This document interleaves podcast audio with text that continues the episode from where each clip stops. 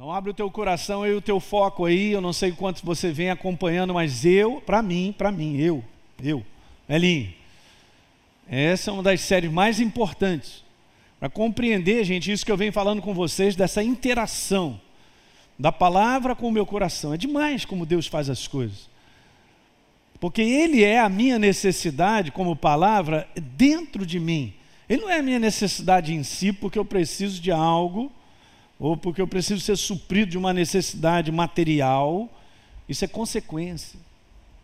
É por isso que Jesus ele fala coisas que a gente tem que cortar o bifinho para entender. Busca o reino de Deus em primeiro lugar, e tudo isso que eu acho que precisa ser acrescentado lá de fora, será acrescentado, porque já faz parte do pacote.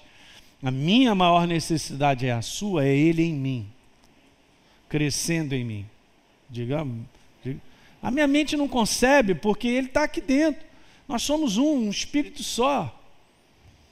Ok? Então, legal. A gente comentou aí sobre o primeiro solo com base em Marcos capítulo 4. Jesus disse: O reino de Deus é como um homem que lança a semente na terra. Isso é um processo. Falei isso com vocês. Se vocês não assistiram antes, pega lá na internet, né, no site da academia e sai acompanhando. Ele dorme, acorda de noite e de dia, a semente germina e cresce, e ele não sabe como. Mas tem um processo de crescimento nisso aí, para frutificação. Então a terra por si mesmo frutifica, primeiro aparece a planta, depois a espiga, e por fim o grão cheio na espiga, no verso 29. Quando então o fruto já está maduro, logo manda cortar, porque chegou a colheita.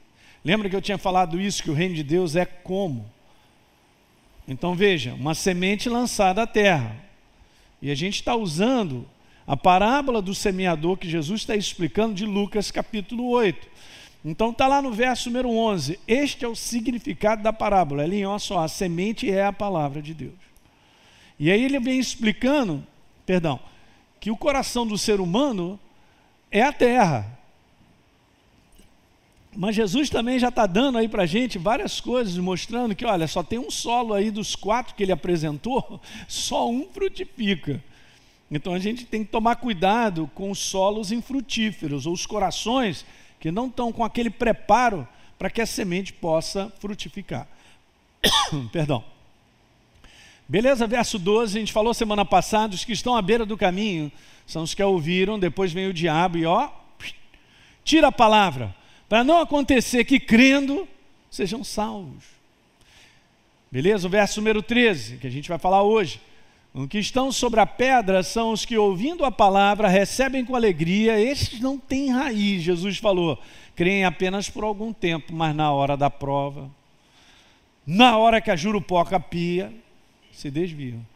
Beleza? Verso 14. A parte que caiu entre os espinhos já é uma outra categoria de um coração. Esses são os que ouvem, mas no decorrer dos dias eles são sufocados. Gostei disso aí. Sufocados com as preocupações, as riquezas, os prazeres. Há uma competição com a palavra. Beleza, e os frutos não chegam a amadurecer. Mas no verso 15, Jesus falou que aqueles que ouvem a terra boa, aqueles que têm um bom e reto coração, que retêm a palavra, então esses frutificam com perseverança. Hoje vou comentar sobre isso. Persistência. Seja uma pessoa persistente e não teimosa. Há uma diferença entre ser persistente e teimoso. É, pastor, eu sei quem é teimoso lá em casa e tal. Ok, teimosia no lugar errado, na vontade errada, nas coisas, só vai dar resultado ruim. Então não estamos falando sobre esse conteúdo, mas o conteúdo de estar no lugar certo, na hora certa, na direção certa e você ser persistente. Gente, isso já está embutido na nossa jornada cristã. Eu vou te provar hoje, nessa manhã. Legal? Então, primeiro solo, falei sobre isso aí.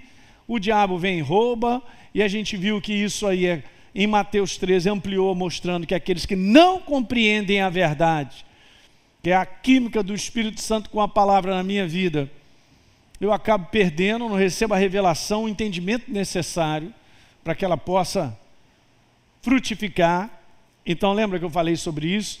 As pessoas não recebem compreensão. Ok, hoje a gente está caindo nesse verso que é o verso 13, desse segundo tipo de solo, do qual nós temos que tomar cuidado para a gente não ficar nessa categoria aí, ó. Meu coração. Então eu recebo, eu ouço a palavra, recebo com alegria. Uhul! Eu gosto da Ruhu. Você gosta da Ruhu? Mas olha só, tem dia que você não vai dar Ruhu e vai ter que caminhar. Uhul. Uhul. Chorando, Ruhu chorando. Uhul, uhul. Mas você mete o pé e vai. Eu acho, olha, eu sou um cara empolgado desde me conhece. Ela também é. Então, assim, eu, eu prefiro mil vezes o momento meu hoje do que antes. Eu continuo com a mesma fome, sede, quero mais. E tal. Mas eu só quero te dizer que a gente não vive, escreve aí, simples o que eu vou dizer, de empolgação. Isso acontece direto com as pessoas. Algo novo, uhul! Deixou de ser novo, uhul! já não tem mais aquela persistência, já não tem mais, já começa a olhar diferente, já não começa a olhar com aquela valorização que tinha antes. E eu falo em relação até à própria igreja, cara, em relação aos próprios pastores. Eu entendo que muitas vezes você está aqui, ou pessoas estão aqui por um tempo, porque Deus está te preparando, porque Ele tem uma outra proposta. Que alguém diga amém isso aí? Eu tenho que falar baixo, senão os pastores vão me mandar pedrada em cima de mim. Mas eu sei que é assim que funciona. E Deus está só trabalhando você e tal. Mas se Deus te colocou num lugar, e só porque passou o tempo, eu agora estou. Já estou. Cara, você tem que mexer em você. Porque está errado. Não é não? Senão a gente vai acostumar também a não dar ru para essa verdade, para a pessoa dele, que por consciência, todo dia eu tenho que levantar. Quem está pegando o que eu estou falando? Ó, oh, interessante isso, né? Ok, mas aqui tem algo muito legal.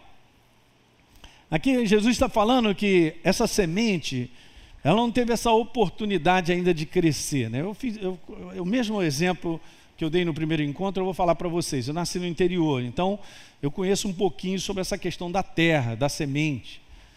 Então, assim, é, é demais você ver que para cada, por exemplo, semente de um determinado fruto, você tem uma maneira de você colocar lá na terra. Em si, deixa eu te falar isso, em si, ela vai fazer o mesmo processo, ela precisa criar raiz e ela precisa crescer, dar o broto e daqui a pouco ela frutifica. Mas dependendo da semente, é, tem maneiras de ser colocadas. Né? Então eu fui pregar no passado, é, no Mato Grosso, na igreja de um pastor em Dourados, que ele tem uma família há muitos anos, isso vem desde o avô dele, né? eles eram do Paraná, ele mora em Dourados e eles são a segunda família de, de trabalhar com soja no país. Então eles têm várias é, propriedades, né? Vai, já virou uma empresa, ele tem uma baita de uma empresa gigante sobre essa questão da soja. E aí ele estava me falando que hoje né, você não chega lá para jogar uma semente, não sabe. Não, hoje tudo é mecanizado, mapeado, sabem tudo. As sementes estão cada vez mais com qualidades para serem colocadas e frutificar ao máximo. E ele estava me contando, ali, você pega uma planilha prontinha, chegou a época, é essa mesmo, tá, o trator faz tudo por você. Não, você entra dentro do trator, isso é uma conversa que a gente estava tendo, né, que a gente estava dando uma volta por lá, ele levou a gente até no Paraguai, meu Deus do céu. Aí, beleza, fomos lá para comprar uns negocinhos, né? Você gosta dos negocinhos? Não, não? Todo mundo gosta, né? Aí você fica ali só olhando o que, que é bom, o que, que não é, será que é verdadeiro ou não? Ok. Aí ele falou para mim assim: ó, a gente mapeia tudinho, pega, chega, entra dentro do trator, que é um negócio gigante. Por exemplo, já a terra já está tratada para colocar a semente. Beleza, aí você põe tudo no computador, liga o ar-condicionado, pode botar uma música e você não toca em mais nada, porque o trator faz tudo. Brincadeira? É o nível de mecanização que já está. O nosso país está muito avançado nisso. Você sabia qual é a área cultivada do nosso país? Segundo ele, me falou. Nós temos só 7% da área do nosso país cultivável e já arrebenta. Aí, beleza. No trator, ele estava me falando ali, a, a semente de soja ela tem que ter uma distância, o trator já tem isso calculado. Ele, ele, ele, ele, ele faz aquela injeção para dentro da terra. na profundidade certa e larga a semente e assim vai e fica tudo certinho. É verdade, aí você vai num campo de soja, uns outros campos daí, você dá uma olhadinha, está tudo certinho. E o cara não fez nada, a não ser entrar no trator, ficar com ar-condicionado e ouvir um louvor. Aleluia, glória a Deus. Fala para mim. Aí não deu tempo, nessa época que eu estava lá, de eu poder andar, que ele falou assim, a próxima vez que você vier aqui, eu não vou te levar para a fazenda, a gente vai entrar no trator. Eu falei, rapaz, é minha alegria. Mas realmente você não faz mais nada, é tudo eletrônico. O meu pai trabalhou muitos anos em fazenda, porque ele era médico no interior, né? Onde eu nasci, governador Valadólares. Nasci lá. Meu pai era médico. Eu sabia que médico no interior só dá duas coisas. Verdade que eu estou te falando, hein? Presta atenção, no interior, médico só vai dar duas coisas com o passar dos anos. Ou ele vai virar prefeito ou fazendeiro. É incrível, mas isso acontece. Bom, tirando esse detalhe, então os fazendeiros se reuniam e a galera ia para uma padaria da cidade, cidade pequena, aquele negócio todo, para tomar aquele café e ficar conversando e tal, de coisas de fazenda. E chega uma determinada época que, por exemplo, no caso do meu pai, ele plantava capim para a engorda do gado. Legal. Então, beleza. Então, a semente do capim, ela tinha um momento certo de ser lançada. Não podia ser antes nem depois, porque tem uma, um período onde as chuvas começam a vir de maneira própria, de maneira tão regular, e eles têm que ter esse feeling, por experiência, de saber o tempo, e muitas vezes eles ficam assim, tomando café para consultar, e aí, já começou a jogar as sementes e tal? Não, ainda não, o outro também não, aí o pessoal vai tirando aquele consenso, aquele conselho. Porque tem um momento certo, que, por exemplo, se você lança antes e a chuva não vem, ela vai secar, porque ela não é enterrada, ela é lançada de avião, então o que, que acontece? Morre. Ok? Beleza, mas também, se vier um tipo de chuva que lava, leva a semente. Olha os cuidados.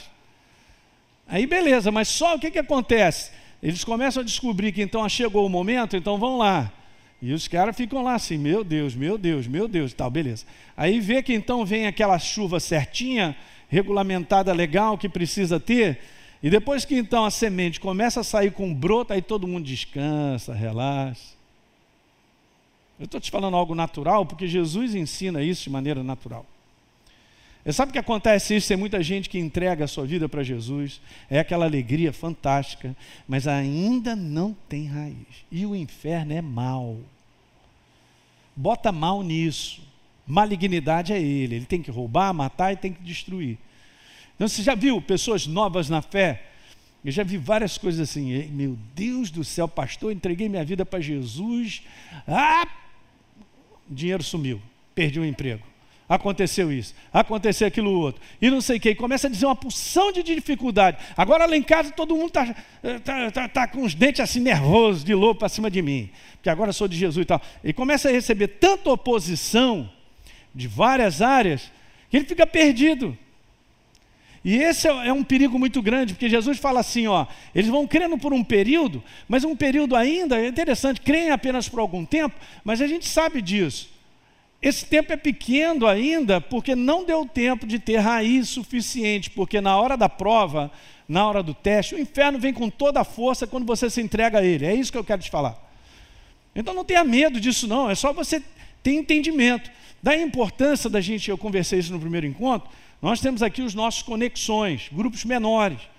Para você que entrar no conexão é bom, porque é um grupo pequeno que fica assistindo um ao outro e ajudando. Porque quando você está passando, vamos dizer, aquele tiroteio, o cara fica perdido, você precisa de uma palavra de encorajamento, você precisa de uma palavra de fortalecimento, de alguém dizer assim, cara, é assim mesmo. A gente ouve isso na igreja, pastor, eu não vou me batizar não, porque uma irmãzinha me contou aí que quando ela se batizou, o mundo caiu. Meu Deus, perdeu o emprego, aconteceu isso, aquilo outro, é que a pessoa associa, e quando ele vai se batizar, aquilo lá, pronto. É um terror na vida dele, né? ou na vida dessa pessoa. Então, é importante a gente explicar isso. Demora um pouquinho a gente entender que a gente era das trevas. Ei, que a gente tinha uma natureza atrelada às trevas. Agora a gente não tem ainda porque não tem uma raiz, uma consciência tão alta de que eu tenho a natureza de Deus agora. Eu não tenho ainda uma consciência do quanto maligno eu era. Não, pastor, eu era uma pessoa gente boa. Cara, gente boa, não. A minha natureza era do inferno. E ele não gosta de perder. E geralmente, então, quando você agora se entrega a Jesus e eu também me torno uma nova criatura, ele vem para cima. Como as pessoas não têm uma raiz, não têm consciência de coisas que são importantes, nós precisamos nos ajudar. A igreja tem que aprender isso. Ah, agora estou entendendo. Esse negócio está vindo para cima de mim. Poxa, não tinha isso, agora tem, está acontecendo, aquilo outro e tal. Cara, nada é do nada. Você agora está do time vencedor. Você pertence ao reino de Deus. E o inferno, ele que está aí nessa atmosfera, ele vem contra você. Não, pastor, eu não quero nada com o seu diabo. Problema não é o seu diabo. O problema é que a gente, querendo ou não, ele vem perturbar. Bom, eu, eu hoje, com a consciência que a gente tem, a gente vai criando raiz, a gente entende, graças a Deus, eu estou no reino. Eu tenho a natureza de Deus. É por isso que ele fica nervoso. Mas ele vem, principalmente. Gente, quantas pessoas já se batizaram? De repente, aí, hoje não estão mais servindo a Deus, não estão nem dando mais nada. Foi só, foi um rio que passou em minha vida. Foi um momento bom. Foi um momento bom. Você sabe que eu passei uma experiência muitos anos atrás, não vou contar em si a experiência, mas vou te falar algo. E depois o Espírito Santo me falou: se você não tivesse decidido certo, você estava no inferno hoje. Falou assim, claramente para mim. Rapaz, o meu batimento cardíaco acelerou, fiquei meditando naquilo um tempão. Falei, o que, que é isso? Porque nesse momento aí, ó, que as coisas não são ainda profundas e não há consciência muito grande a respeito de Deus, da sua verdade, porque não tem raiz, em que as pessoas abandonam. E depois foi só um momento, que, um momento, de repente falam assim, ah, foi um momento frágil meu. Eu fui para a igreja. De um modo geral, o mundo interpreta isso, que você é um fraco. Eu não quero saber o que o mundo eh, tem a falar sobre a minha vida. Eu quero saber que eu estou em Cristo Jesus, aleluia. Se o mundo diz que eu sou fraco, então eu prefiro ser fraco. Ok? Dispensar qualquer filosofia humana para ter Jesus como Senhor e Salvador da minha vida. Você entende? Mas essa consciência ainda, nesse tempo aí que Jesus está falando, ah, no inferno vem. Eu conheço várias pessoas, o tempo das pessoas que se entregaram a Jesus na minha época, genuíno, né? coração alegre, beleza, estavam crendo e tal. Hoje não caminham com Deus. A maior parte daquele tempo da juventude que andou comigo na minha época, eu e a Deise, aquele tempo todo, não estão mais firmes, não estão nem no Evangelho, estão fora, estão fora da igreja, estão no mundo. Alguém está pegando o que eu estou falando? Por causa desse conteúdo. Então, assim, como igreja, nós, liderança, a gente tem que entender que as pessoas novas precisam ser assistidas. Um pouco mais. Óbvio que tem a parte dela em continuar decidindo, né? Então, beleza, o grupo de conexão ajuda muito, porque você está ali com situações que as pessoas oram, e você também vai se fundamentando na palavra, você vai crescendo, eu te garanto. E nos dias de hoje, ó, eu quero te falar, se o teu coração está voltado para Jesus, ele vai te fazer crescer rápido. Porque ele sabe da importância disso aí, ó. Tem que criar raiz. Então você vê a palavra é um processo. A gente conhece a Deus em parte. Ah, eu sei que sou de Jesus, pastor, eu tenho uma paz tremenda, tem algo no meu coração maravilhoso e tal, mas se eu tiver desconhecimento de coisas que estão acontecendo, eu posso ficar perturbado com esse negócio. E daqui a pouco pensar que Deus me abandonou, porque nunca enfrentei problema como eu estou enfrentando. Ó, opa! E quem te falou que você está no lugar errado, ou tomou a direção errada, ou não, é assim mesmo é o inferno para cima da igreja. Gente, o inferno não está em cima das pessoas que já estão na mão dele, porque já tem a sua natureza. O inferno está em cima de mim e de você. Não tem um amém. Eu vou dar um amém, amém. porque aí é o seguinte: vai encontrar a igreja que é o corpo de Jesus sobre a face da terra. Quem está pegando? E às vezes ainda tem muito essa noção assim, né? A pessoa é nova na fé é, tal. Beleza, é genuíno, entregou a Jesus, como se Jesus fosse resolver os problemas dela em um ano, cara, até menos. Ah, estou procurando a igreja que resolve em uma semana. E às vezes não é bem assim. Eu plantei várias sementes erradas no passado eu quero que essas coisas tudo saiam rapidamente assim. Não, eu estou colhendo várias consequências de muitas coisas erradas. Então, Jesus ele vem trabalhando, gente, guarda isso no teu coração, por favor. Deus trabalha em processos. Para você não ficar no meio do caminho dizendo, poxa aí, deu 24 horas, não resolveu. Não funciona. Esse cristão não vai andar muito, não vai chegar onde Deus tem determinado. Está pegando no coração? Olha, chegou a hora da prova. Jurupoca pia, o teste. Vem algo inesperado. Falei, meu Deus! Tá, legal. Aí, ó. E aí vem essa parte. Eu não comentei isso aqui no primeiro, mas é importante. Essa é a parte, ó. Tudo isso acontecendo, mas no final, quem decide sou eu e você, ó. Porque aqui está escrito: desviar significa eu não quero. Tchau, um abraço. Não, não. E eu vou tomando as decisões de me afastar. Por isso, gente, às vezes é termômetro. A pessoa começa a deixar de estar na congregação porque ama, fervoroso ali. E vendo, o que está acontecendo? Fulano de tal está doente. A gente fica conversando, pastor, liga, eu lembro, desde também, desde tem uma lembrança nada. Fulano de tal, não tem visto, tal. Vamos lá. Eu quero ficar segurando. Eu sou pastor, cara. Nós somos pastores. A gente quer cuidar das pessoas. A minha alegria dela é ver vocês crescerem. Ser extremamente abençoados, cara, porque esse é o resultado do reino, quem anda com ele. Então a gente quer saber, não, fulano de tal, não, está tendo um problema, não, eu vou, tal, vê lá, conversa e ora. Já vi isso no passado, pessoas que andavam comigo, hoje não estão mais servindo a Deus, porque no final da história você tem o poder da escolha. E o poder da escolha vai te levar entre avançar ou ficar em algum lugar. Alguém está pegando isso aí? Então veja, gente, é o solo rochoso, é o coração que não tem uma base ainda. da verdade, em termos de começar a criar raízes e crescer essa verdade. É o coração que começa a crer, mas esse é o detalhe. Ele tem que perseverar em crer, porque o caminho não é fácil, mas é possível. O caminho tem obstáculos, mas Jesus faz a gente saltar os obstáculos. Uma das passagens que eu amo, porque ela não é ah, um desequilíbrio emocional do profeta reclamando da vida, mas pelo contrário, de uma firmeza absoluta em Deus é essa que está aqui no livro de Abacuque. Pode ir lá comigo? Abacuque. Abracuca. Pastor Teixeira já mandaria isso, né, gente? É o rei dos trocadilhos. Já podia estar morando na Suíça, mas. Então, no verso 17 do capítulo 3. Ainda que a figueira não floresça, nem haja fruto na vide. É lindo, pastor, é muito mais do que lindo. Isso aqui é chapa quente. O produto da oliveira minta, os campos não produzam os mantimentos, as ovelhas sejam arrebatadas do aprisco, e nos currais não haja gado. Está sobrando o quê? Mais nada. Todavia eu me alegro no Senhor e exulto no Deus da minha salvação.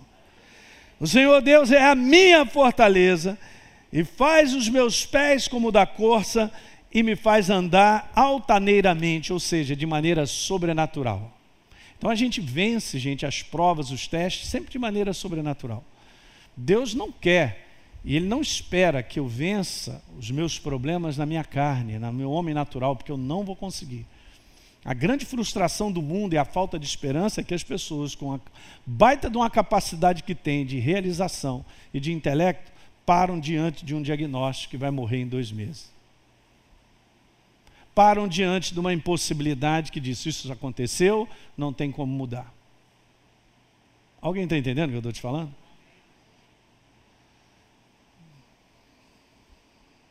Então a razão de provas e testes não é para a gente ser reprovado, é para ser aprovado. E daí tem coisas preciosas que eu quero ler contigo que eu não coloquei aqui. Mas está lá no livro de Tiago. Tiago, capítulo 1.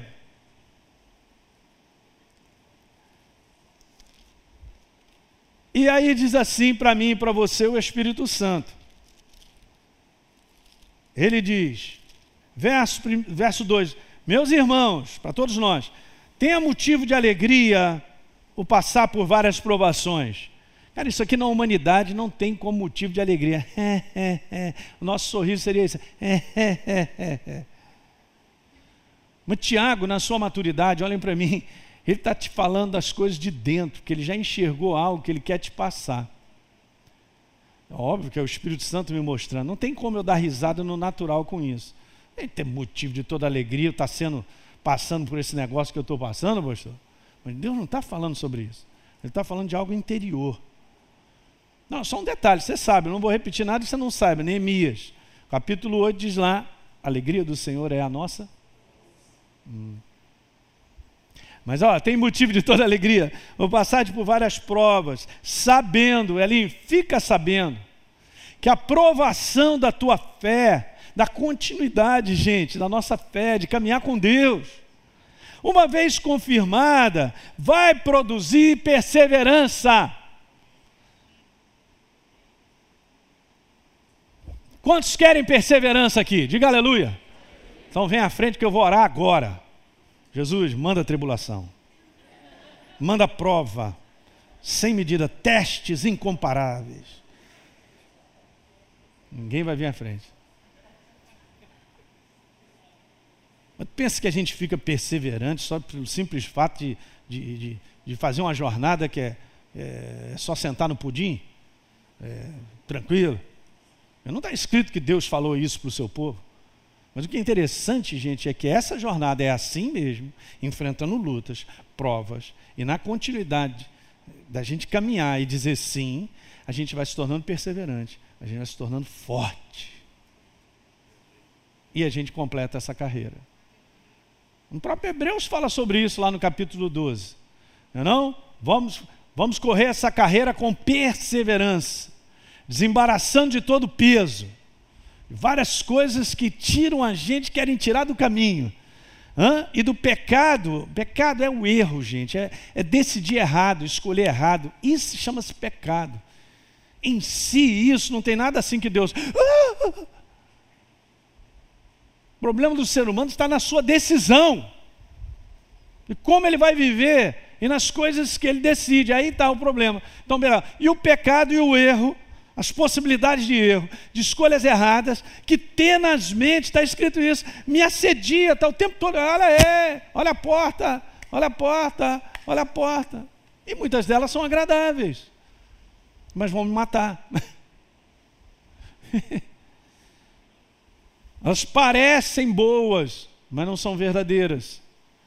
Eu não posso entrar numa porta que parece boa, se ela não é verdadeira, ela pode ter a aparência que for, estou fora. E por incrível que pareça, as portas verdadeiras, elas não têm toda essa atenção que atrai a minha carne.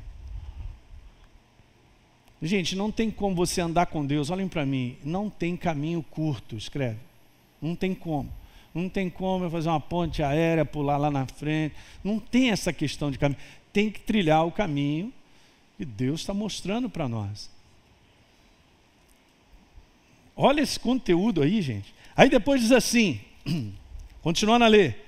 Ora, a perseverança, Alinha, ela tem que ter ação completa para que você seja perfeito e íntegro e nada deficiente. Então tem um propósito, gente. Até parece que o que está escrito aqui é para a nossa destruição. Claro que não. É para a nossa construção. É por isso que a nossa mente não consegue entender como Deus trabalha. E é por isso então que a gente se entrega a Ele por fé porque nós cremos. Eu creio que então eu estou passando por provas, é para o meu benefício, para que eu me torne uma pessoa mais íntegra, e Deus está me aperfeiçoando. Cara, eu entendo, Ele é meu Pai, eu sei que Ele cuida de mim, vamos embora. Eu não vou desviar, eu não vou desistir.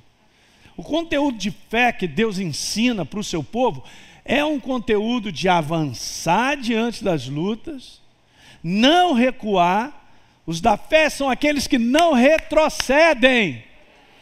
Nós não somos daqueles que retrocedem. Nós vamos embora. Até o final, diga aleluia. Essa já é uma passagem fantástica sobre esse conteúdo. Agora quer ver? Capítulo 5, que eu estava falando aqui no primeiro encontro. Eu nem coloquei essas passagens, porque hoje eu vim com elas no meu coração. Então veja o verso 7. Aí, sede, pois, meus irmãos, pacientes. A palavra paciência aqui, em algumas outras passagens também, ela no grego é a mesma de perseverança. Então, às vezes, na nossa, em alguma passagem está colocando, os autores colocou lá, quem escreveu, botou paciência, e outro botou perseverança, mas é o mesmo conteúdo. Ok? Então, os irmãos, ó, sede, pois, perseverantes até a vinda do Senhor. Aleluia! O que, que Deus, Jesus está falando para mim ali? Ser perseverante. É óbvio que ele está dizendo, você vai precisar. é só isso. Beleza, verso 8. Então, vocês, olha só, sejam pacientes e se fortaleçam no coração. Diga aleluia. Uhul! Pois a vinda do Senhor é próxima. Hum. Verso 10. Antes de eu ler o verso 10, deixa eu fazer esse comentário. Quanto mais você tem consciência de quem você é, do propósito de Deus na sua vida, aí está a medida da tua perseverança.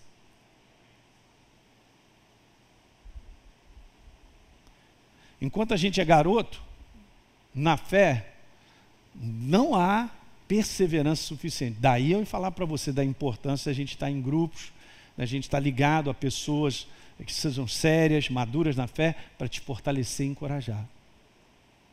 Mas, cara, à medida que a verdade cresce em você, vai criando raiz, e você tem a identidade do teu propósito, de quem você é, e do que, que Deus faz na tua vida e tudo, as coisas vão sendo reveladas, é nessa medida que fica a tua perseverança.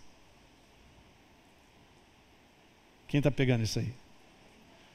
O inferno fez de tudo quando eu era novo na fé para acabar comigo. Não conseguiu, porque a minha paixão por ele era maior. Não sabia nada. Porque eu sabia que um dia eu encontrei ele. E mudou a minha vida. Então eu fui com a força daquele encontro e daquela pessoa que eu cultivava. Agora, entendimento sobre tudo isso que a gente está falando, tinha muito pouco. Mas ele fez de tudo para acabar comigo porque ele é mau. Quem está pegando? Olha só. E ele não pode chegar, ele fez de tudo para movimentar do lado de fora com situações para eu tomar decisão. Porque é assim que ele faz. Ele não vai te pegar na gravata, como eu sempre digo, e fazer você desistir. Mas ele, ele arma um palco de situações para que eu decida de maneira errada, contrária à verdade. E naquilo que eu decidi, ele abraçou. Adão e Eva, mesma coisa. Não é isso? Então, legal, verso número 10. Irmãos, cara, vocês têm que tomar por modelo no sofrimento. Não, tô, não, pastor, não é isso que eu estou lendo, não. É isso mesmo, sofrimento. Gente, olha só, o que a gente sofre, o que nós sofremos é uma coisa chamada a carne sofre. Você entende? Esse lado humano, natural nosso é que sofre. Ok, então ele disse assim: ó, vocês tomam por modelo no sofrimento e na perseverança ou na paciência os profetas, os quais falaram em nome do Senhor. Verso 11: Eis que temos por felizes, o Espírito Santo está falando isso, gente, que temos por felizes os que perseveraram o quê? Firmes. Olha, Linho, você tem ouvido da paciência de Jó, é a palavra perseverança. Deixa eu te dar uma definição que eu coloquei aqui sobre paciência. Você pode anotar aí, eu vou falar duas vezes. Capacidade de continuar resistindo ao cansaço e à aparente derrota. Quem te dá essa capacidade? Deus, o Espírito Santo. É ele lá dentro que mexe naquele motorzinho dizendo: vai, ele que diz: dá, eu te ajudo, eu te fortaleço, está aqui dentro. Diga aleluia. Vou repetir de novo: capacidade de continuar resistindo ao cansaço e à aparente derrota. Porque essa coisa humana tem limitação mesmo. Em dia que chega que você diz assim, eu não aguento mais, porque é humano mesmo. Né? Eu não comentei um tempo atrás aqui, essa galera que faz, Lucas está aqui, ele sabe disso, faz essas corridas aí de 100 quilômetros. nessas trilhas doidas e tal. Na Europa tem muitos, nos Estados Unidos a galera vai lá. Chega um momento, chegou a caverna da dor. Ah, o cara, ah, ele chora. Ele fala besteira e está todo mundo ali do lado. Aham, uhum, mas olha. Aí vem sempre um, olha, como é que é uma banana? Toma mais um líquido. Calma, fica mais um pouquinho aí. Isso, relaxa. Aí a dor vai diminuindo um pouco e o pessoal vai incentivando, vai encorajando. Depois assiste. É muito legal isso. Porque já está programado isso mesmo. Não, não é um problema daquela pessoa, não. É um problema da incapacidade natural humana. E se você vence aquilo que está dizendo para parar, e você diz, não, eu vou, você vai. Porque você vai com acima da sua decisão. E assim eles acabam completando a prova. Mas todo mundo passa, escreve aí, pela caverna da dor. É, essa reunião não está legal. Eu só estou sendo verdadeiro, estou te ensinando a você não ficar na pista, nem perder o que Deus tem de melhor na tua vida. Vai perguntar essa galera que chega no final, né, Lucas? O cara correu lá 100 quilômetros e recebe aquela medalha. Cara, ele fica 10 meses olhando aquela medalha. Porque ela foi uma vitória. Porque ele passou por momentos de desistência. Eu e você vamos passar por momentos de desistência. Isso é natural. Não vou dizer nem que é espiritual, é natural. Agora você vence esse natural na decisão espiritual de continuar com Deus.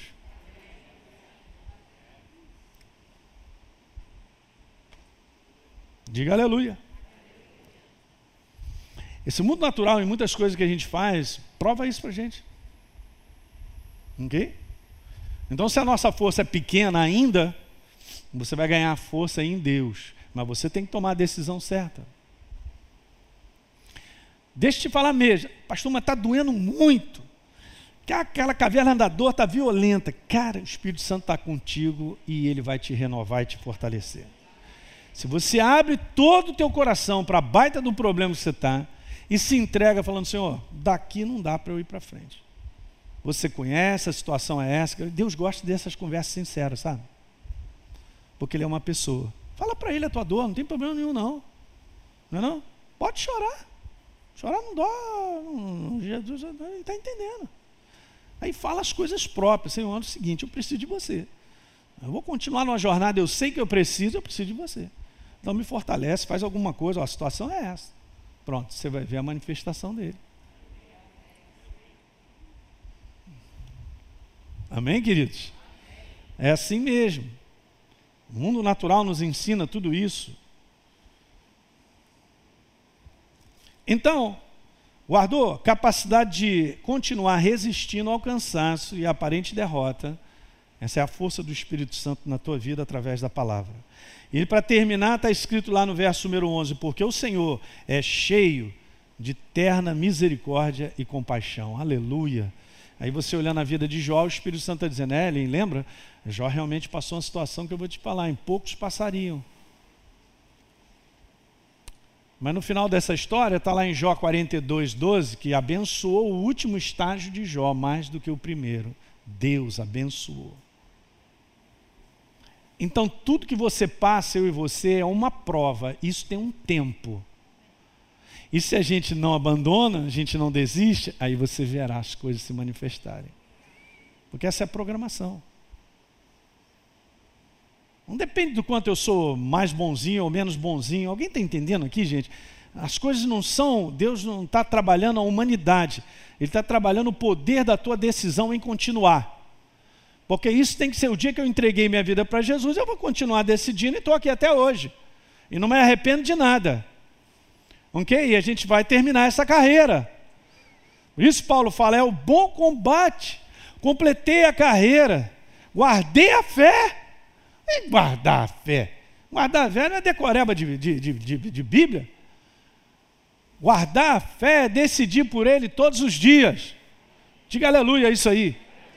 Essa é uma noção que a gente tem que tomar cuidado para a gente não se tornar religioso e achar que a fé é simplesmente estar na igreja domingo ou numa outra reunião. Isso faz parte, porque senão eu acabo caindo numa tradição. Eu não tenho uma vivência da verdade, porque é no meio do caminho, durante a semana, que a chapa esquenta mesmo. Os problemas acontecem.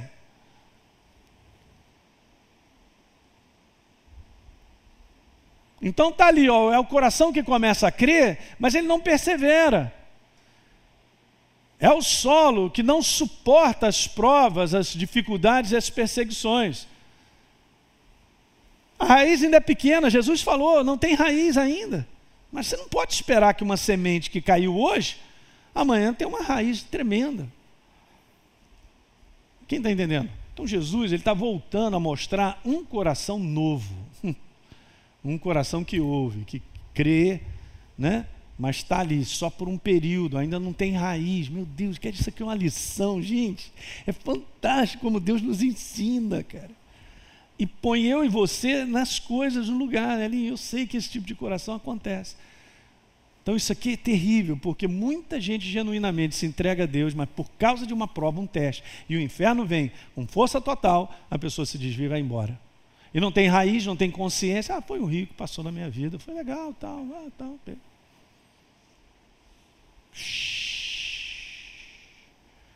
Agora não é uhul, não é pneu esvaziou mesmo. Então Jesus, ah, Deus nunca disse que não seríamos provados na nossa crença. Nunca. João 16, 33, ali, tenha paz, cara, nesse mundo. É o seguinte, vocês vão passar. Está lá. De uma maneira amplificada. Pressões, provas, testes, lutas. Hã? Olha lá. Mas tenham coragem. Eu venci. É algo dele em nós. Josué, ser forte e corajoso no espírito. Senão não vai. Não confunda ser provado com ser derrotado. Porque isso é o que o inferno faz. Você enfrenta uma baita de uma luta, ele quer te colocar um selo de derrotado, de falido. Quando na verdade você tem que ter a noção vitoriosa. Escuta isso, vou te falar isso. Jesus me ajuda a falar.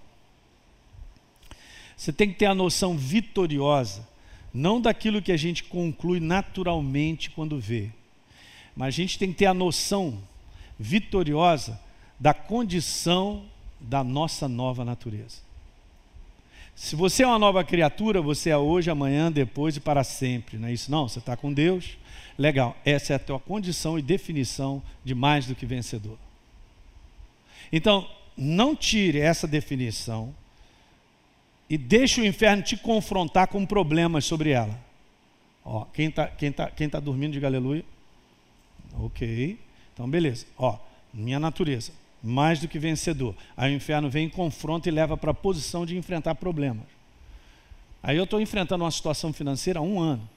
Ou de repente uma situação, qualquer outra coisa. Aí o inferno, você é um derrotado. Como é que você pode dizer que você é mais do que vencedor? Ó, ele tirou desse lugar que é absoluto eu e você somos mais do que vencedores por causa da nossa nova natureza. Aí ele confunde a igreja jogando, enfrentando o problema. Quando ele vier fazendo isso, por entendimento, você tem que falar assim: ó, fracasso é você. Você tem o selo de fracassado e derrotado e vai para o lago de enxofre. Porque quando Deus tirou ele lá da posição dele, acabou. Aí ele fica querendo confundir a igreja. Ah, mas eu não posso falar que eu sou mais do que vencedor, pastor, porque é, eu estou enfrentando essa situação aí, você está iludido. A condição de ser mais do que vencedor é uma natureza que eu tenho em Cristo Jesus, que nele nós somos mais do que vencedores. E aí, se a gente tem a noção certa e vai se posicionando diante da prova, da luta, do teste, como deve ser, você vai ver vitória em cima de vitória. Diga aleluia. Então, não deixe você ser confundido pelas trevas, de ser provado com ser derrotado. Gênesis 22, você conhece, Deus chegou para Abraão e depois de ter prometido para ele, 25 anos depois, ele creu, o menino nasceu, agora está pedindo para oferecer em sacrifício. Beleza, e Abraão foi lá e fez em sacrifício, ofereceu. E nós sabemos que ele não recusou. Então, ser provado não é uma questão se vamos ou não continuar confiando em Deus, em Sua palavra, gente. É isso aí, ó. ser provado é uma questão, perdão. Pastor, mas está dando nó no meu neurônio. Continua crendo em Deus, cara. Continua entendendo no seu espírito e toma posse que o caráter dele é imutável. Ele é bom, ele é misericordioso, ele é cheio de compaixão, ele está comigo. Diga aleluia. Eu não estou falando da gente estar tá tomando o caminho errado, não, tá? Se a gente toma o caminho errado, cara, a gente vai assumir as consequências daquilo que a gente está plantando. Eu estou falando da gente estar no caminho certo, com consciência limpa. Vamos ali, a gente tem certeza e a gente está enfrentando lutas e provas. Não há proximidade e intimidade com Deus e a sua palavra o bastante para permanecer crendo. O que, que eu quero, cara? Eu quero adiantar, porque o que acontece é isso. Aconteceu comigo. Então, assim, a proximidade de uma pessoa, e você está sempre com ela, mas cedo ou mais tarde vai crescer em você a confiança para com ela. Por quê? Você vai ver a maneira dela viver, então você vai descobrir o caráter dela. Está claro o que eu estou falando? Então, beleza, eu sou novo na fé. Beleza, não tem tanta raiz a respeito de Deus, mas sei que é Jesus, sei, pastor, ele preencheu meu vazio, meu caso também. Beleza? Mudou a minha vida interna e tal, mas a gente não sabe muito, mas continua junto. Tem que continuar junto, porque ele vai se revelando para você. Ele vai se revelando e você vai tomando consciência do caráter dele. OK? Não pode ficar longe. Não tem como você conhecer uma pessoa se você não anda com ela. É ridículo o que eu falei. Okay? Esse mundo é tão, é tão iludido, cara, que as pessoas acham que botando uma opção de coisa lá no Face, no Instagram, ele vai mostrar só o que ele quer que as pessoas vejam. Mas a pessoa mesmo em si não é aquilo, não. Esse é o mundo da mentira, da ilusão. Mas anda com uma pessoa e você conhecerá. Então não abra mão de você continuar andando com ele.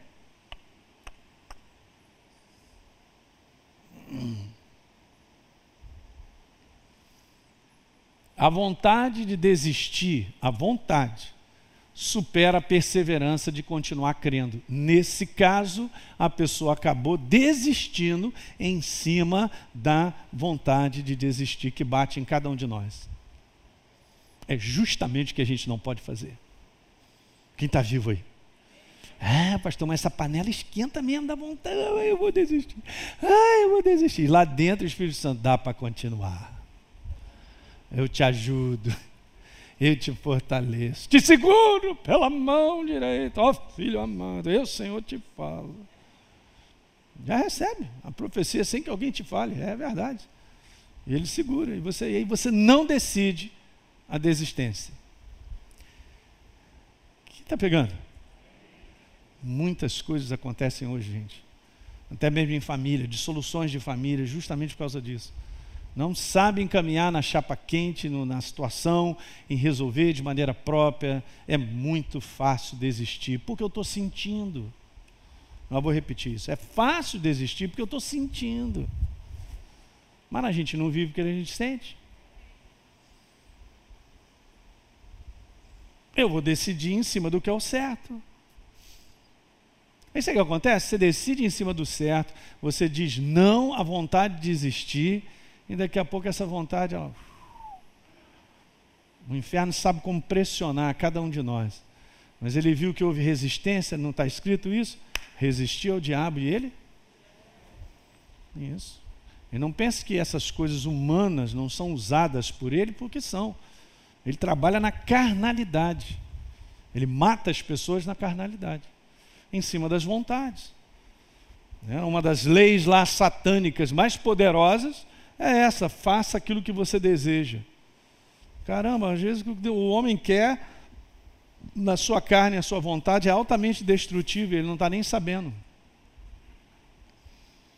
Nós fomos chamados para fazer o que é certo.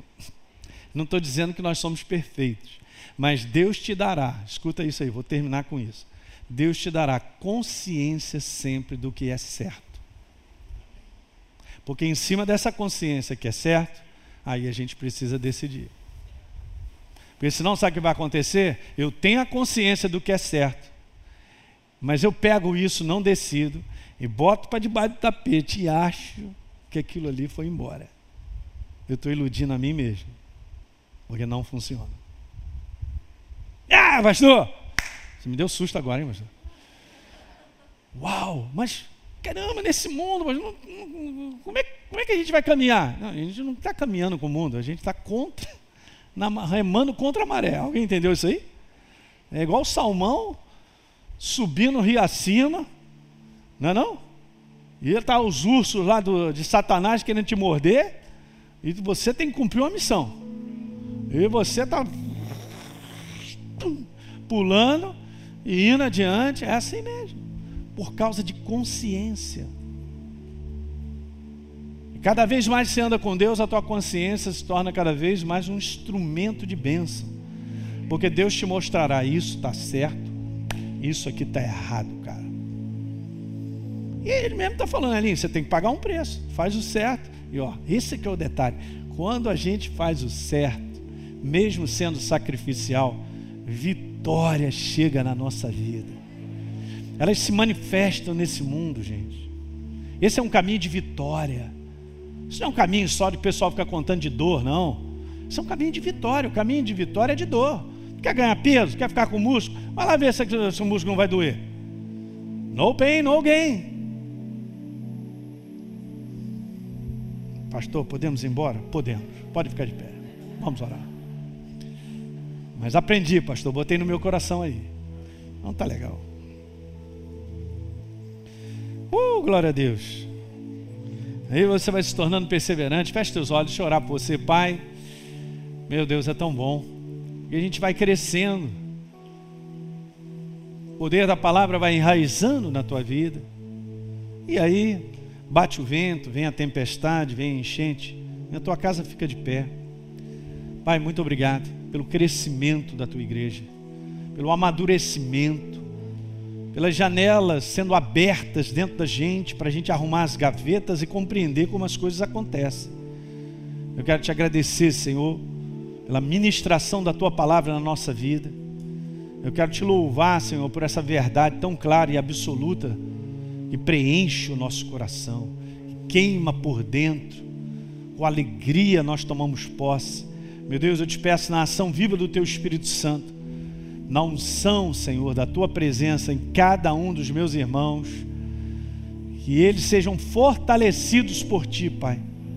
Se por um acaso alguém entrou aqui pensando em desistir, mas a consciência diz que não é por aí, Pai, por favor, põe a tua mão de poder, fala ao coração dele, dá uma nova força, revigora, dá uma nova visão sobre a situação que está vivendo e vamos continuar. Nós podemos contar contigo agora, Pai, amanhã, depois de amanhã, porque isso é vivo. Obrigado, meu Rei. Obrigado, Senhor, pela alegria tua que é a nossa força. Obrigado pela tua presença que enche a cada um de nós e nos faz caminhar altaneiramente Assim como o profeta declarou, Senhor, não a miséria, ele não declarou o fracasso, a derrota, ele declarou simplesmente: Ó, pode acontecer o que for, Senhor, eu vou continuar te servindo, andando contigo, e você vai me sustentar, e você vai me levar adiante, nós vamos andar por cima disso aí. Glória a Deus, Pai. Fortalece, abençoa os meus irmãos, que eles tenham uma excelente semana. Eu declaro vida em abundância fluindo, Pai eu declaro saúde em nome de Jesus. Eu declaro enfermidades quebradas em nome de Jesus. Saiam. Nós repreendemos na autoridade do nome de Jesus. Ataques de enfermidades podem ir embora agora. Em nome de Jesus. Oh, aleluia. Toma posse da tua identidade em quem você é em Cristo Jesus. Da fortaleza que está em você, que é a ação do Espírito Santo na tua vida. Em o nome de Jesus. Como eu disse aqui recentemente, eu volto a repetir porque é muito importante. Todo tempo de dor, ele tem um tempo. Está acabando, é só você aguentar. Vai acabar. Não é maravilhoso? É só por um tempo. A dor dura por um tempo. Aí me vem aquela passagem sobre o salmo que diz que você semeia chorando, não é isso? Isso. Então está escrito lá, um 26. Os que com lágrimas semeiam, com júbilo ceifarão. Quem sai andando e chorando enquanto semeia, voltará com júbilo trazendo os seus feixes. Só um detalhe, olhem para mim, a tua alegria está logo ali. Aguenta o tranco. Vamos embora, seguir adiante. Não somos daqueles que desistem. Está abençoado? Muito bem. Você que assistiu esse vídeo e foi gerado fé no teu coração, eu simplesmente quero fazer um convite para que você receba a Jesus como Senhor e Salvador. É muito simples, basta apenas você abrir o teu coração sem reservas, acreditando nessa obra feita na cruz do Calvário, onde Deus liberou perdão dos nossos pecados, para que a gente possa ser transformado numa nova pessoa por dentro. Então, simplesmente, abre o teu coração e, em sinceridade, repita comigo essa oração. Diga assim comigo: Senhor, eu entrego a minha vida em tuas mãos nesse exato momento. Com toda sinceridade do meu coração, me abro para receber a Jesus como Senhor e Salvador da minha vida. Escreve meu nome no livro da vida. Cancelo o meu passado porque não te conhecia, mas a partir de hoje eu vou andar contigo todos os dias da minha vida. Amém. É simples, é dessa maneira. E agora eu só convido a você continuar firme nessa jornada do todo dia, caminhando com Deus até o final. Um grande abraço.